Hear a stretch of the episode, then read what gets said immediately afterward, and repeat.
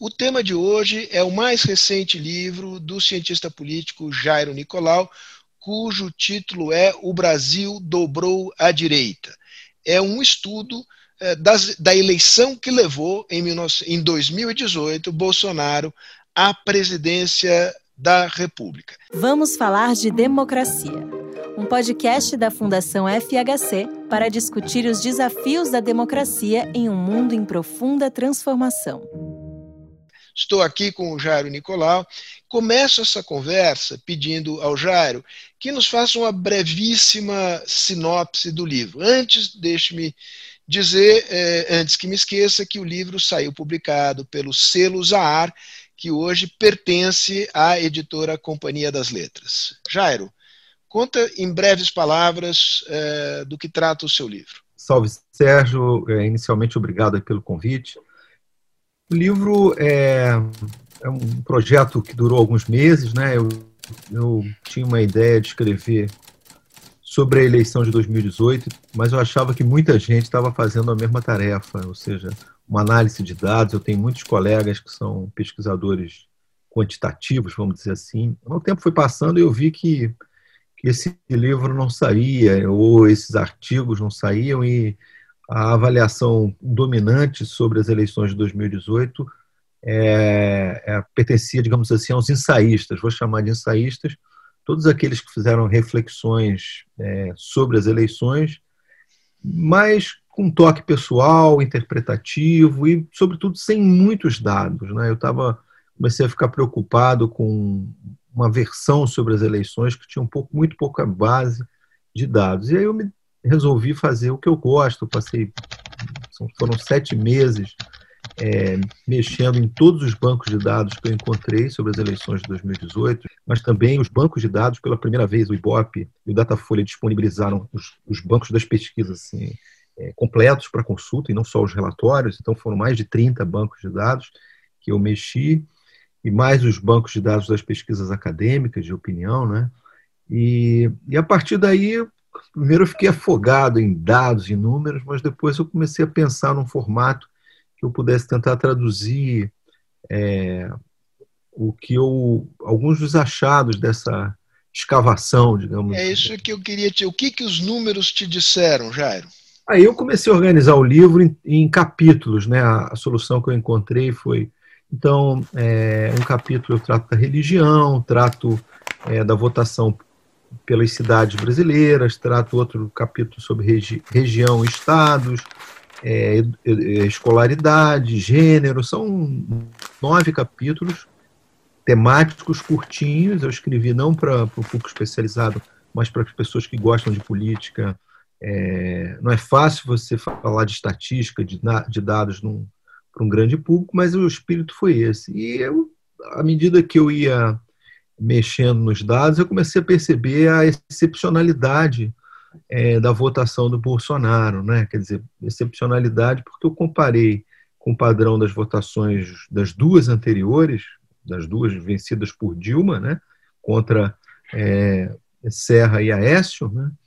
E, e, e também comparei os, PT, os candidatos do PT. Então foram as comparações envolvia PT com PT e PSL com PSDB. Me concentrei. Eu queria pegar esse ponto, porque os, os nossos ouvintes hão de visualizar aqui um mapa do Brasil, é, uma parte em azul e uma parte em vermelho, foi uma espécie de mapa eleitoral que passou a se consolidar a partir da eleição de 2006 em que você tem uma mancha azul que vem ali do Rio Grande do Sul, pega o Sudeste, não entra propriamente no Rio de Janeiro, lambe um pedaço de Minas, é, entra pelo Centro-Oeste, é, junta o mundo da, digamos, o, o velho mundo industrial com o, o, novo mundo do agronegócio.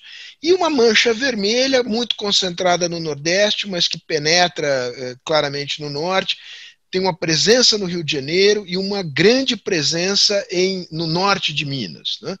esse mapa foi redesenhado ou recolorido com, na disputa ele, vencida por Bolsonaro? Ele foi parcialmente redesenhado, porque Bolsonaro tirou do PT Minas e São Paulo. Né? eram dois esteios fundamentais para o sucesso do Partido dos Trabalhadores em âmbito nacional. Dizer, tudo que eu estou falando aqui do PT, eu estou falando das disputas presidenciais, né? Não Mas, a, a, Aécio, a Aécio ganhou com larga margem em São Paulo eh, de Dilma Rousseff na eleição de 2014, né? É, Bolsonaro, é, em São Paulo, Bolsonaro ampliou, curiosamente, a vantagem que o Aécio já tinha é, conseguido abrir em relação Sim. ao PT. Então, na verdade, você tem essas duas. A principal mudança foi a virada de Minas e Rio, na direção, é, digamos, da centro, no caso da direita, né? Uhum. Pensando aí é, Bolsonaro como candidato desse campo. E também os tons, digamos, os tons de azul, se a gente quiser assim, ficaram mais fortes. Bolsonaro, é, esse é um, talvez um dos achados importantes do livro, né? É sobretudo um candidato metropolitano, um candidato urbano. Se a gente pegar a votação, por exemplo, do Lula em 2002, foi o momento o ápice Lula como candidato dos grandes centros urbanos, das regiões mais prósperas do país, é, é a votação típica da social-democracia europeia, né? do Partido Democrata Americano também, ou seja, quanto mais urbano, mais desenvolvido, mais moderno é o município, é, mais sofisticados são os eleitores, mais de esquerda eles tendem a ser comparativamente com a votação que essa força política tem entre os eleitores mais pobres, né? Essa Isso é, foi PT 2002, digamos 2002. Assim. Se eu pegar um, um espelho inverter, inverter, a votação do PT é invertida com a do, do, do Bolsonaro, quer dizer, ou melhor, são iguais no tempo, é, se eu tirar simplesmente as cores, né? O padrão de votação do Bolsonaro é muito semelhante ao padrão de votação do Lula em 2002. Ou seja, ele vai melhor. Do Lula de 2002, não do Lula de 2006 e 2010, que entra nos pequenos municípios, entra fortemente no Nordeste. Esse é o, é o argumento. Justamente. É, e o, a questão central é, é o Bolsonaro, é, de um lado, ele é o, ele é o vencedor e, e com, com força intensa nas grandes cidades, nenhum candidato da centro-direita antes dele teve uma votação tão impressionante nos grandes centros urbanos. É, e o PT foi empurrado, digamos assim, para as pequenas cidades, sobretudo as cidades, pequenas cidades do Nordeste. Uhum. Então é muito impressionante a polarização que você apontou, né? Esse mapa, ele ganhou tons mais fortes nas regiões, ou seja, o PT ficou mais protegido no seu reduto, na sua cidadela, que é o Nordeste, uhum. Uhum. E o Bolsonaro avançou com muita força, muito mais do que o Aécio, onde o Aécio tinha parado, ele avançou com muito mais força. Eu gosto de dar os exemplos aqui da região metropolitana do Rio de Janeiro, onde isso ficou assim patente, é, em cidades, por exemplo, é, Duque de Caxias, uma das maiores cidades do Brasil, com mais de um milhão de, de habitantes. Duque de Caxias, o, Tradicionalmente, o, o, candidato do PT tinha nas eleições presidenciais, desde 2002, cerca de 60% a 70% de votos. Caiu para 30%. E o Bolsonaro, né, o campo não petista que tinha 30%, passou para 70%. É uma inversão de 40 pontos percentuais. É algo assim impressionante para quatro anos. Então, o Bolsonaro é realmente um fenômeno urbano, metropolitano, da região é, sudeste, sul, sobretudo. Claro, o centro-oeste ele ganha, mas ele é, tudo, é sobretudo um, um, fenômeno dos três grandes estados, São Paulo, Rio e Minas. Né? E o PT, que ganhava no Nordeste, abriu uma diferença gigantesca de votos no Nordeste. Depois, com a, a, esse, a essa cesta de votos, acrescentava São Paulo e Rio, e pronto. O que o, que o PSDB conseguia no Sul, em São Paulo, não compensava. Dessa vez, não. Né? Não, e parte de Minas, né? O, o, é. o, o PT é, ou perdia por pequena margem ou ganhava por pequena margem em Minas, né? Minas não, muitas vezes ganhou... fez a balança pender. É, desde 2002, Minas deu oito turnos de vitória ao PT, né? Uhum. Uhum. Então, esse padrão foi quebrado. Desta, e, e, desta vez deu vitória a, a, Bolsonaro por larga margem, por margem não, maior. Por, do uma, por uma margem razoável, mas não foi a, a, a, margem mais alta é no Rio, Em São Paulo, no estado, Bolsonaro conquistou a maior votação percentual que um candidato já obteve, batendo todos os candidatos do PSDB, inclusive os que, que fazem carreira em São Paulo, né? Por exemplo, José Serra, o Alckmin, Bolsonaro ultrapassou em votação percentual, uhum. que é uma surpresa impressionante para qualquer um que imaginava, nunca imaginava que isso poderia acontecer, né?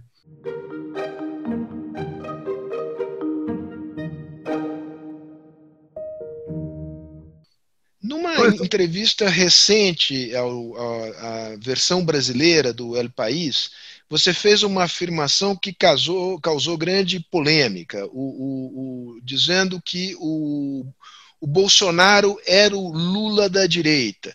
É, explica melhor isso, é, digamos, à luz do que você acabou de falar sobre a semelhança da, uh, da vota, do, do, tipo de eleitor que votou em um e outro, eu consigo entender, mas foi bastante mal interpretada essa, essa sua afirmação.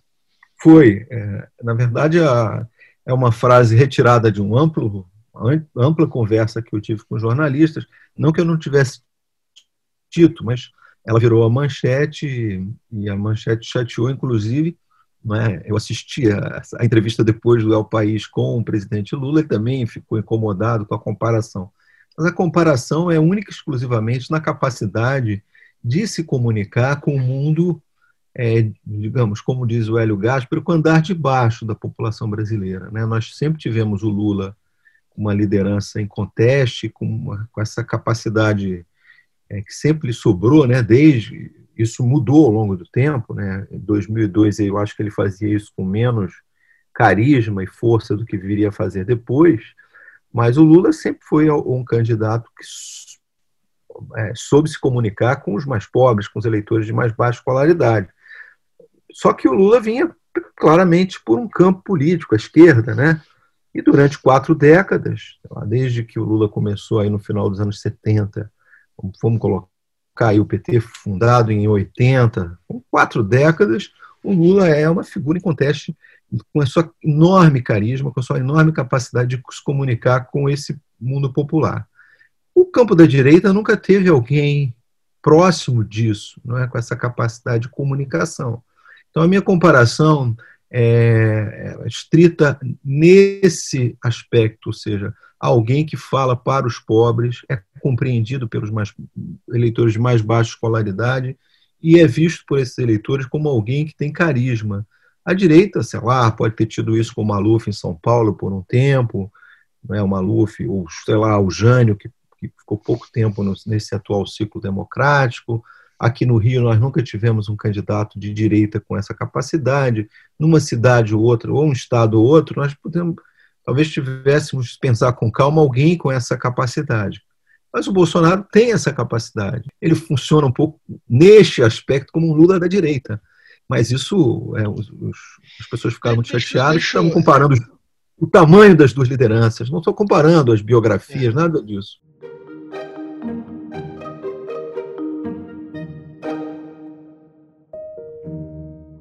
Você, nessa mesma entrevista para o País, diz: olha, é um engano imaginar que o eleitor uh, típico do Bolsonaro é um fascista, é um homem, uma pessoa de ultradireita. Né?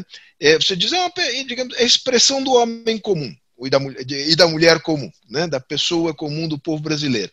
Agora, é, é, é preciso reconhecer também que a, os valores e as bandeiras é, que mobilizaram esse mesmo povo sob a liderança do Lula são distintas das bandeiras e dos valores que, que Bolsonaro uh, utilizou para mobilizar esse eleitorado. Né? O, o, o que, que, mudou? Né? Que, que sociedade é? O, o que o teu livro nos diz a respeito das mudanças pelas quais a sociedade brasileira está passando? Tá bem, ótima pergunta, porque de fato a gente tem um eleitor, esse eleitor, é, o que eu estou chamando de eleitor comum, eleitora comum, é, são os eleitores que não se movem por um, um mapa, digamos, do, do, mundo político como nós é, nos movemos, né? ou seja, organizar os partidos e os políticos e a si próprio numa escala direita esquerda, entender que tem diferenças de divisões de política, seja o papel do Estado na economia, valores, é, afinidades de política internacional. O eleitor comum, né, a eleitora, né, é, é mais pragmático e todas as pesquisas que a gente fez né, aqui no Brasil, a ciência política, é, em que nós tentamos avaliar essa dimensão ideológica, os resultados são um pouco frustrantes. Para te dar, isso eu não usei no livro esse dado, que é muito interessante, mas não, não deu. Que é o seguinte: quando, todas as perguntas que nós fizemos numa pesquisa acadêmica em 2018, né, um, um survey acadêmico, uma pesquisa de opinião acadêmica, perguntamos às pessoas se eu preferia viver sob é, uma democracia que tivesse um líder forte quer dizer, uma democracia não, um regime político que tivesse um líder forte e que fizesse as reformas mesmo não é, é, respeitando a democracia. Claro que os bolsonaristas, é, a maioria das preferem alguém com essa capacidade, mas entre os eleitores do Haddad o percentual é idêntico. Dizer, nós, nenhuma das perguntas é, que nós tivemos para comparar, digamos, o que, que, poderíamos soar como autoritarismo, é, apreço pela democracia, tu, todos os aspectos, não há diferença entre eleitores do Haddad e do Bolsonaro. O que mostra, de certa medida, talvez o tema da democracia, do autoritarismo, não seja para esse eleitor comum uma questão central. Aí sim um ponto que você que você pergunta, me parece faz toda a diferença. Bolsonaro mobilizou a dimensão dos valores, dos costumes, para usar uma palavra aqui como atalho, ele usou o, a dimensão conservadora presente, sabemos, no eleitorado brasileiro, mas que não tinha sido ativada ainda por nenhuma liderança é, numa disputa presidencial com a capacidade com que ele, com que ele mobilizou. Não é? Agora, então, assim, grosso modo, eu acho que a gente poderia dizer que tem três, teriam três camadas de eleitores bolsonaristas, né? esse eleitor pragmático, eleitor que não se move por ideologia e pode votar no, no, no, Lula numa eleição e votar no Bolsonaro na eleição seguinte, porque ele faz a conta quem é a, quem é que eu quero para o Brasil, eu gosto desse, eu gosto daquele, é um voto mais é com uma dimensão emocional, com uma dimensão pragmática também do relação a políticas públicas, que não é orientada por ideologia. Tem o eleitor conservador, que, que enfim encontrou né, nessa eleição foi um tema importante, a distinção entre o conservadorismo de um lado e um candidato com bandeiras muito modernas e progressistas do outro no campo comportamental. Bolsonaro não só mobilizou a, digamos, os conservadores de um lado, como também ativou os valores, empurrou o Haddad né, para posições até, digamos, mais próximas ao PSOL, né, com a agenda PSOL, do que ele efetivamente tem. Mas isso é, é política. E, mas o minha, meu incômodo com a esquerda, particularmente, ao chamar um eleitor de Bolsonaro de, de fascista, é não reconhecer que tem essas duas camadas. Quer dizer, tem uma camada, claro, de eleitores que são fascistas, se a gente poderia chamar, eu prefiro nem usar o nome fascista, né? autoritários, né? que, que flertariam que tem, é, viveriam bem numa ordem não democrática, que tem apreço pelo regime militar, que tem fascínio por essas lideranças de extrema direita europeia. Agora, a gente não tem nenhuma pesquisa que tenha mensurado o tamanho da extrema Datafolha, direita. O Datafolha fez uma tentativa interessante, né, em que eles eh, submeteram a, a, uma, a uma amostra representativa do eleitorado brasileiro um conjunto de perguntas é, que media preferências em relação, em relação a valores, sobretudo, digamos, comportamento da mulher, é, casamento de pessoas do mesmo sexo, é, preferência por democracia e autoritarismo, e chegaram à conclusão que aqueles que é, tinham respostas congruentemente conservadoras ao longo de toda a lista de perguntas representavam qualquer coisa em torno de 12% do eleitorado brasileiro. Dá uma certa dimensão do que é esse núcleo duro né, do, do, do, do, conservadorismo mais exacerbado. Né? Se você conhece a pesquisa, você acha que a pesquisa faz sentido, pelo menos como uma aproximação? E eu acho que a gente precisaria dar um, um, fazer uma investigação até desses dados usando técnicas um pouco mais é, estatísticas mais avançadas, mais acadêmicas, mas é um primeiro esforço. Eu acho que a gente tem, tem muito pouca, é, além dessa pesquisa e outras menores.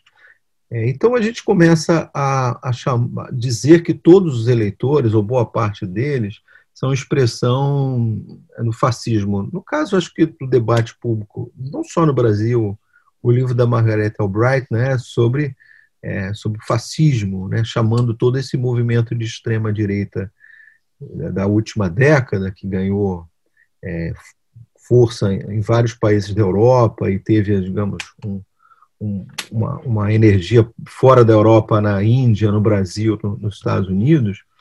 É, eu prefiro usar um, um termo de uma nova onda populista, autoritária. É um livro que tem, tem traduzido em português, eu, vi, eu li recentemente, e, e, vi que ela, ela fazia justamente isso. Né? É um livro de divulgação, muito bem escrito, mas ela está preocupada com o fascismo é, pré-segunda é, é, Guerra Mundial, guerra, né, dos anos 20 e 30 na Europa, e as comparações com a onda recente são feitas é, de maneira mais leve. Quer dizer, eu, eu, particularmente acho o termo fascista ótimo para o debate, para peça de acusação, não é mais pouco analítico.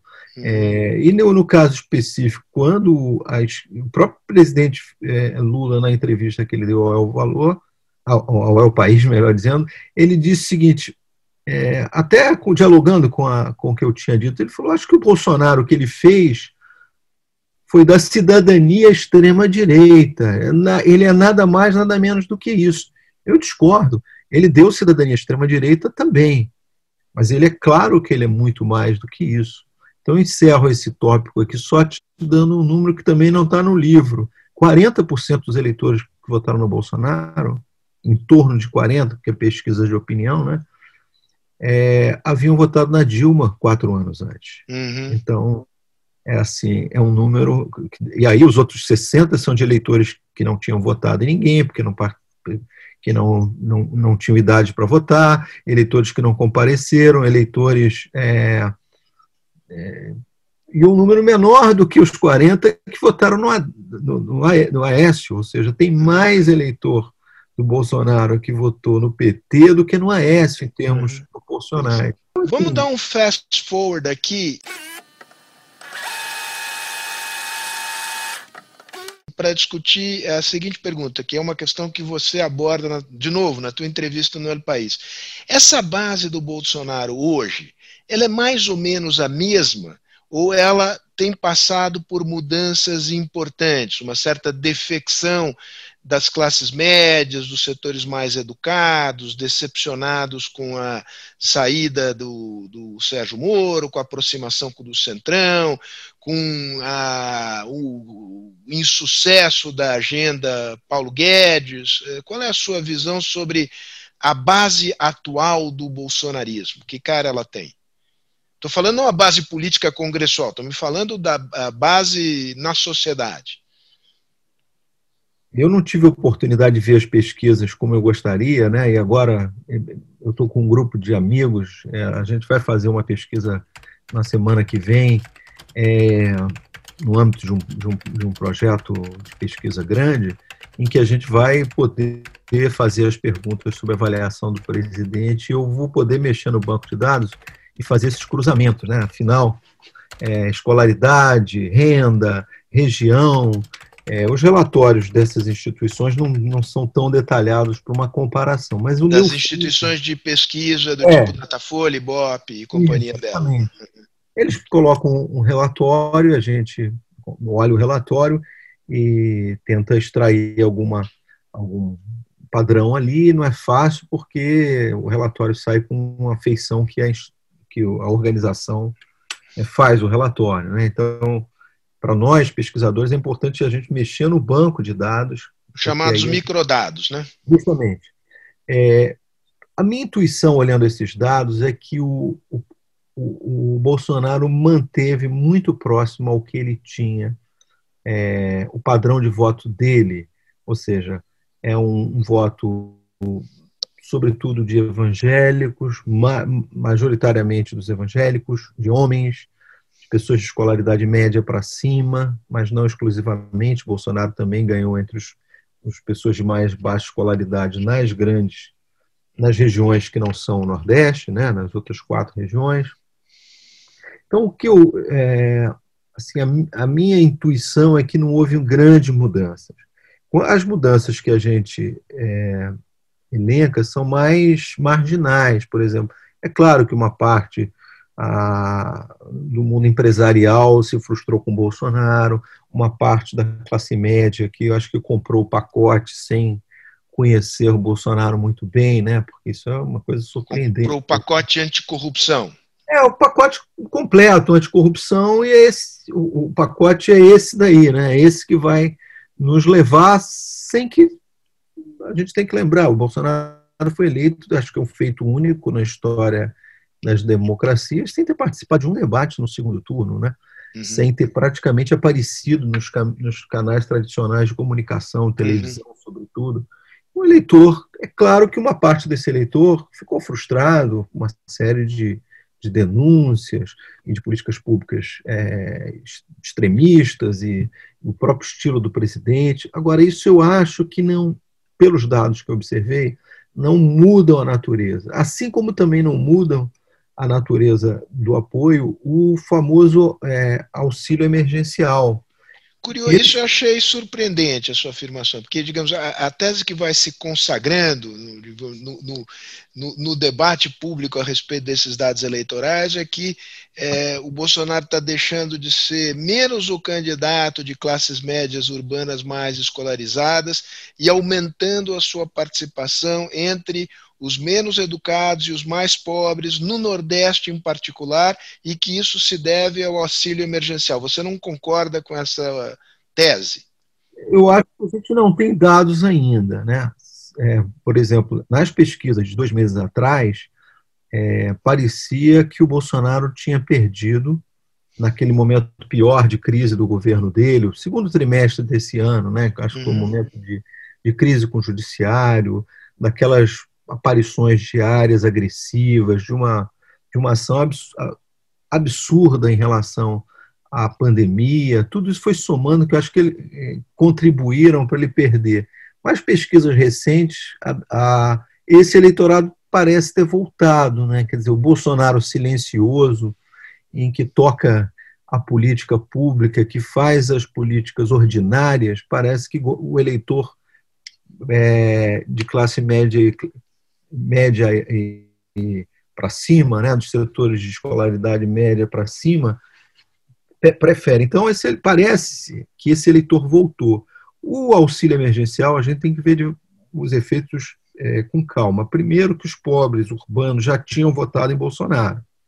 É, quando eu dei o exemplo da Baixada, se eu for para a região metropolitana de São Paulo, para as favelas de São Paulo, para a periferia de Belo Horizonte, a região metropolitana exclusiva do Nordeste, a gente vai ver que o Bolsonaro já, há, já é o candidato dos pobres urbanos em 2018. E, e uhum. o auxílio emergencial reforça isso. Se ele entrou no Nordeste, eu acho que ainda é cedo.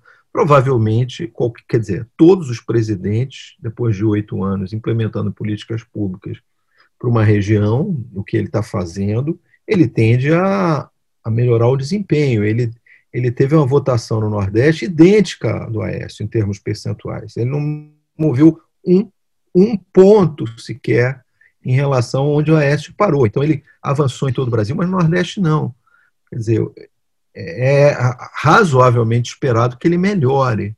Uhum. É, o auxílio emergencial, por enquanto, é uma política é, pública, é, digamos, é, temporária. O próprio nome diz Uhum. Eu acho que o efeito, se a nossa eleição fosse esse ano, um abraço, né? O efeito seria imediato. Agora, se o auxílio emergencial virar uma outra política, com outro nome, e a gente vai medir o efeito disso em 2022. Né? Por enquanto, é muito claro. cedo para. Mas pois por é, enquanto, ele propósito. Um pouco, mas ele não, ele não mudou. Outra afirmação é, interessante que você faz nessa, nessa e que contradiz de alguma maneira, digamos, a sabedoria convencional a respeito do Bolsonaro. Você diz não dá para medir exatamente qual é o teto do Bolsonaro. Né? E a, sabedoria con, convencional diz: não, o, o, teto do Bolsonaro é 40%. Né? É, o que aconteceu em 2018 é irrepetível, são circunstâncias muito particulares, não serve de alinhamento dos aços. Por que, que você faz essa afirmação de que o teto do Bolsonaro é, não, não é possível de ser mensurado? Vamos lá. É, na verdade, o, é, eu, eu, concordo com você. As, as eleições de 2018 têm, têm é, aspectos muito singulares, desde o uso é, surpreendente das redes sociais, particularmente o WhatsApp, que não se dará novamente. Né, se dará uso, mas não será surpreendente. Não e... surpreendente, a não ser que inventem outra forma de comunicação que a gente não sabe qual é, e que alguém uhum. use, pode ser o Bolsonaro do Bolsonaro, eventualmente, mas não será mais o WhatsApp, porque a ferramenta já não é a mesma, ela criou filtros de, re, de reprodução dos dados que não permitem Exato. a velocidade com que as informações são difundidas. Todo mundo aprendeu a usar o WhatsApp. Eu estou vendo agora nas eleições municipais candidatos de todas as cores estão divulgando seu material, não é? As pessoas estão mais atentas com o material que recebe. Então, acho que só para dar um exemplo e mais a, a dimensão do, da, da, da, da, vitória solitária do Bolsonaro, sem tempo de televisão, sem dinheiro, uma campanha curtíssima, tudo aqui, o atentado Teve também, o da facada, né? de eventos que fazem com que aquela eleição seja muito singular. Agora, o Bolsonaro é, tem feito uma inflexão, não é, na direção é, de um de um político está se tornando um político e o que eu vou dizer tem um sentido simplesmente é simplesmente um adjetivo ordinário, né? É uma constatação, não é um, não é, uma, não é um julgamento, né?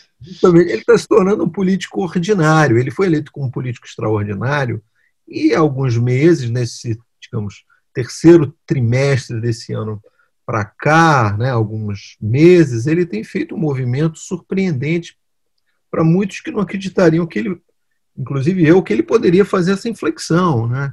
Alguns diziam, não vai fazer porque não é da natureza fazer. Se ele fizer, ele deixará de ser o Bolsonaro.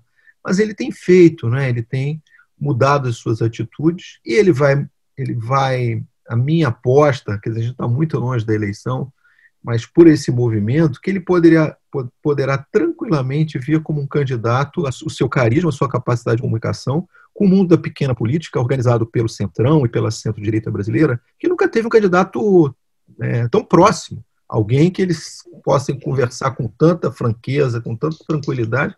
Uma conversa regada tubaína, né, Jair? Justamente, é tranquilo. Essa, essa, essa conexão, é, é, se ela se dá efetivamente, muda completamente o jogo para 2022. Quer dizer, a centro-direita é, tem o controle parlamentar do Brasil, tem o controle da pequena política regional e tem agora um nome popular que resolveu se comunicar com ela. Então, esse candidato é muito mais difícil, eu acho, de ser batido do que o Bolsonaro extraordinário, se confrontando com as instituições, se confrontando com o mundo da, da política tradicional.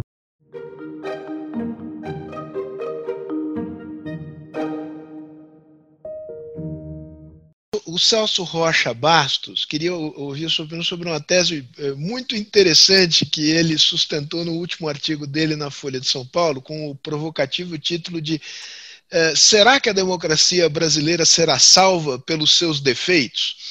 É, ou seja, o fato de que é, é, existe no Brasil esta, esta e, e, a política brasileira é, não é uma política que, que, se organiza em torno de polos ideológicos. É o mundo da, da pequena política é, miúda em grande medida, é, muito pragmática, com horizonte de curto prazo, é, enfim, não vou aqui me estender na, na, na, na, descrição. Isso, ao mesmo tempo, coloca limitações enormes do ponto de vista da eficiência das políticas de Estado, mas, por outro lado, li, é, cria limites, digamos, para a roubos mais extremistas, né? porque o Congresso desempenha um papel importante, porque os partidos, a despeito de, da sua dificuldade de representação da sociedade, eles são engrenagens fundamentais do, do, do jogo político. Você acha que o Celso uh, tem razão quando ele diz que a. Eu não chamaria dos nossos defeitos, sabe? Eu chamaria das nossas, das nossas marcas institucionais. Porque quando o Centrão estava com o PT, é, ou com o PSDB, quer dizer, o Fernando Henrique é, sofreu muito desde que fez, né, com uma rejeição, ele próprio diz isso em entrevistas, né, é, quando resolveu fazer uma, uma aliança na época com o PFL, que era, digamos assim, ocupava o, o, o, o espaço que hoje ocupa o Centrão. O PFL era um uhum. partido com mais de 100 deputados, ele é Sim. fundamental para dar governabilidade mínima ao governo do Fernando Henrique. O a Dilma fez uma aliança, uma, talvez, talvez não é de todos os presidentes, aquela que fez um teve maior base de sustentação, né? Eram quase 400 deputados nos partidos que estavam na base parlamentar, não obstante foi impedida, né? Mesmo com essa base gigantesca que ela começou o segundo governo dela. Quer dizer, é, na verdade, eu, eu, não é que eu discorde do Celso, eu acho que o, é, esse centro pragmático é uma característica da política brasileira. Eu não, eu não, sei se isso é negativo ou é positivo do ponto de vista, é, talvez ineficiente, mas os polos que organizaram a política presidencial, né, as disputas presidenciais, PT e PSDB, sempre nós sabíamos que depois da eleição tudo estava tranquilo, porque não se tratava de um governo de, em que o que o, que o PSDB, com seus menos de 80 deputados, teria que é, é, sofrer para criar uma base de sustentação, porque qualquer presidente eleito nesse país terá uma base de sustentação é, para lhe dar apoio. Isso, isso tem feito, acho que uma, tem sido um aspecto é, curioso, estranho da democracia brasileira, mas muita gente é, só foi revalorizar isso agora porque o Bolsonaro fez esse movimento, não é? Então eu não posso dizer que a, o movimento era bom com Lula e não é bom com Bolsonaro. Eu acho que é o seguinte: é, o Congresso é esse, é, é buscar ideologia assim forte. Eu estava falando que não existe ideologia forte no eleitorado brasileiro, também não existe na elite política brasileira. Nós temos um nicho de que sempre se autodefiniu como a esquerda. Nós nunca tivemos um nicho que se definiu como a direita, eram, eram centro, centro-direita, por ali. Agora nós temos um nicho que se, se organiza e se apresenta como de direita. Agora, é, a grande maioria dos políticos são pragmáticos, compõem esse lugar pouco ideológico, e eu acho que isso aí não é. Não vejo isso como, como demérito em si. Talvez sim isso, sei lá, gere políticas públicas é, piores do que poderiam, mas, por outro lado, sistemas, a gente viu isso acontecer na Itália, na, na Bélgica, em países em que o sistema partidário é muito doutrinário, é muito agudo, às vezes crise, estamos vendo isso nos Estados Unidos com a polarização, às vezes a hiperpolarização também gera paralisia decisória, gera problemas de, de implementação de políticas públicas. Né? Então, não sei qual é o lugar certo, né? Jairo, claro, não há, não há, é, não há o lugar certo, mas uhum. é, deixa, deixa eu ver se você concorda com a seguinte, seguinte tese, que a diferença do que acontecia no governo Fernando Henrique, eu não quero entrar aqui na comparação Fernando Henrique e Lula, porque acho que não é exatamente a mesma coisa, mas para facilitar a nossa conversa, digamos, a diferença do que acontecia no governo Fernando Henrique e no governo Lula é, a situação atual ela se caracteriza por é, dois traços. Primeiro, porque é, não, não, não existe é, um partido, o partido do presidente, que tem um programa. Você pode concordar ou discordar, mas, digamos, é um programa, tem uma visão sobre o país articulada que conversa com um conjunto de setores de maneira mais orgânica. Né? E o centro que havia eh, no passado, sobretudo no governo Fernando Henrique, quando o nível de fragmentação do Congresso era muito menor, Né? Era um centro que não apenas era mais adensado, ou seja, era possível fazer alianças mais homogêneas, com um número menor de partidos, mas cá entre nós, a qualidade dos quadros políticos desses partidos eram de outra natureza. É claro que havia a pequena política, mas havia políticos em maior quantidade que tinham uma visão da política nacional.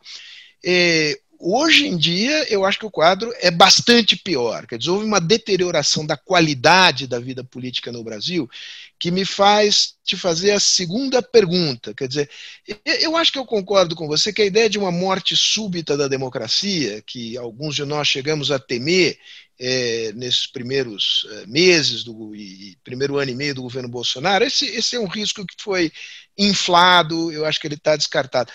Mas e o risco da morte lenta, né? pela, pela ineficiência do sistema, a incapacidade de dar resposta aos problemas do país, a desmoralização ah, da chamada classe política e da política enquanto tal? É, é um risco apreciável ou eu estou tendo fantasias paranoicas? Não, sua pergunta é, é, ótima. Eu acho que você resumiu na sua pergunta uma, uma. Na verdade, você fez um pequeno ensaio na sua pergunta, né?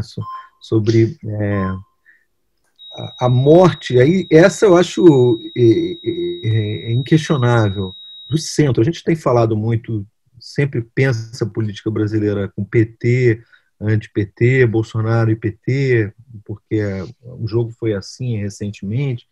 Mas o que talvez um dos resultados mais subestimados por nós analistas de 2018 foi a, a, a debacle, o desastre do desempenho dos, dos, dois partidos tradicionalmente identificados como centro, PT e PSDB. Isso somado a ele um partido um pouco mais de centro-direita, mas que sempre foi um pivô importante para a vida parlamentar, para dar uma certa estabilidade ao jogo é, parlamentar, não é isso? Quer dizer, PT, é, é, melhor, MDB, é, PSDB e DEM foram muito mal. Os três somados tiveram pouco mais de 100 deputados. Assim, os três partidos tiveram pior performance da sua história é, eleitoral desde que foram fundados, cada um no seu tempo, mas os três afundaram. E eu acho que isso faz, faz muita falta. Eu, eu diria até que o, o Rodrigo Maia, nesse primeiro, nesses primeiros dois anos, né, vai acabar agora no final desse ano o seu mandato, é, ele ainda deu, porque é um homem desse, desse mundo né, tradicional da, da, da política é, centrista, vamos dizer assim, ele ainda não, não fez com que a nossa, essa impressão ficasse mais acerbada.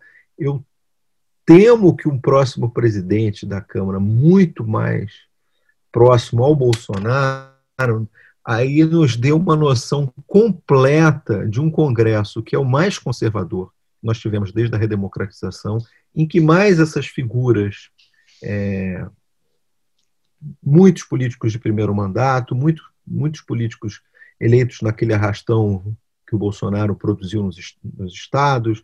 É, isso fique mais claro, a mediocridade da nossa elite política, que foi, digamos assim, é, é, isso não ficou tão claro para nós por conta dessa, dessa continuidade do mandato do Rodrigo Maia. Essa é, um, é só um feeling. Agora, é, a gente não fez nenhuma reforma política séria até recentemente, mas tem uma reforma é, política em curso que me dá um certo ânimo. Né? Acho que a gente começa com a eleição de 2020, a eleição desse ano, um processo de enxugamento, é, que muita gente não está atento para isso, do quadro partidário. Né? Essa eleição vai ser a primeira eleição da história republicana, né? tirando as eleições da ditadura, né? em que está proibida a coligação nas eleições proporcionais, isso vai ter um impacto muito grande na, na presença dos pequenos partidos nas câmaras municipais. A gente tem câmaras municipais aí com seis, sete partidos, provavelmente isso vai encolher para dois, três partidos. Essa reforma é, que, que, que, está em curso, porque já os partidos têm que ter uma, um desempenho mínimo para ter tempo de televisão e, e acesso aos, ao fundo partidário, a eleição de 22 também é sem coligação. Eu estou, é, digamos assim, um pouco animado, talvez excessivamente animado, mas vamos lá, a gente precisa se agarrar num aspecto. Eu acho que vem uma reforma do sistema partidário nos próximos, talvez o ano que vem e, e 2022 se, com, se complete num processo de redução da fragmentação e talvez um começo de uma política em torno de um número menor de forças políticas relevantes. Né? Alguns partidos tradicionais muito fortes vão sobreviver e outros, muitos, devem desaparecer. Se não desaparecer juridicamente, vão desaparecer de fato, vão deixar de ter representantes, vão deixar de estar na televisão. Esse é o lado otimista. Agora, é, a qualidade dos nossos representantes, a desconfiança dos eleitores com relação à política, isso eu acho que é uma constante. Isso não, vai, não deve mudar a curto prazo. Embora também, fazendo mais uma aposta, eu acho que aquele ciclo de rejeição à política tradicional, porque a rejeição tinha, dois sinais, né? uma rejeição, todos são ruins, esse aí é, esse não tem o que fazer, enfim, a política não presta, é, mas tem uma outra, um outro discurso que apareceu recentemente. Esses são ruins, vamos apostar nos novos, novos que são bons. Eu lembro que em 2018 eu recebi muitos, é, pelo WhatsApp, muitas é, daquelas mensagens, não vote em ninguém que tem mandato. Quer dizer, havia um discurso da renovação pela renovação, que veio tanto pela, pelos candidatos do tipo Tabata Amaral, né, dos, ligados a esses movimentos de renovação, que é um, são movimentos bacanas, com, fazem um treinamento, é, apoiam novas lideranças, como veio também pela renovação bolsonarista, ou seja, os 52 é, deputados do, do, do, PSL, eleitos ali na, na maré bolsonarista, eles têm quatro ou cinco que já tinham uma experiência parlamentar, e a maioria deles são um desastre do ponto de vista da qualidade, e as pessoas já perceberam isso. Então, uhum. observam nessa eleição, e se a gente observar os políticos que estão liderando as campanhas, as, as pesquisas, são que, que, parece que há uma, uma volta à velha política. Não é? Quer dizer, ah, tudo bem, vamos dosar aqui. O nosso sentimento antipolítica tem limite. Quer dizer, nem todos os políticos tradicionais são tão ruins e nem todos os políticos novos são tão bons. Então, esse seja, talvez seja uma boa. Estou dando dois sinais um pouco mais positivos no cenário, que é que acho que é majoritário hoje, que é um cenário muito pessimista, as pessoas estão muito desanimadas. Né? Para terminar, Jairo, com o título do seu livro, que é O Brasil Dobrou a Direita, a pergunta é: por quanto tempo? É, eu não sei, eu já, já, me, já me cobraram escrever uma nova versão do livro sem a crase, né? O Brasil dobrou a direita.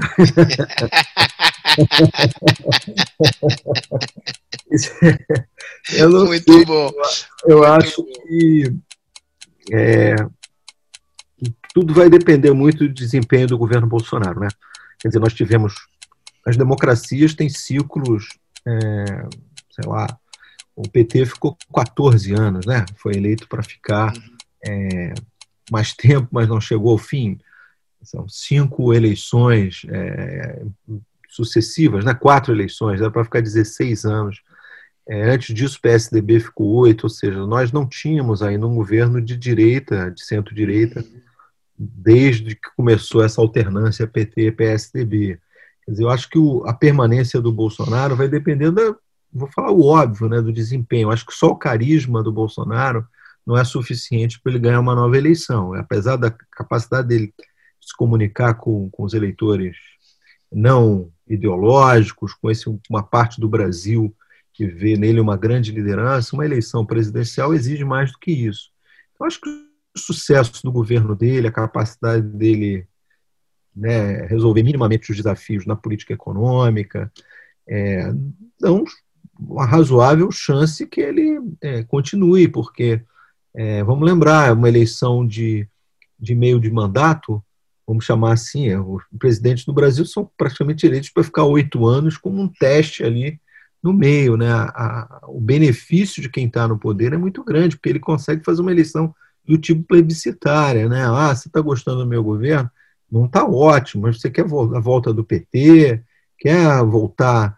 enfim, ele tem um discurso favorável a ele, né? mas acho que está muito cedo para a gente dizer se o bolsonarismo foi só uma, um raio né, no céu azul, né, essa crise de, que a gente teve no sistema político brasileiro, esse desencanto que os eleitores tiveram com a democracia e com a elite política, sobretudo, se traduziu na vitória do Bolsonaro. Isso né, acabou, chega, como parece estar sendo aqui no Rio de Janeiro, os eleitores tiveram um comportamento parecido, elege, elegeram Crivella, e parece, tudo indica que nós vamos voltar para a velha política. Né?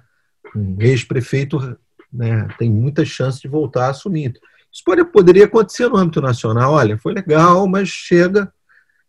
Então, acho que é muito cedo. Agora, se o governo Bolsonaro se transformar simplesmente num governo conservador, sem esses lives autoritários, não é?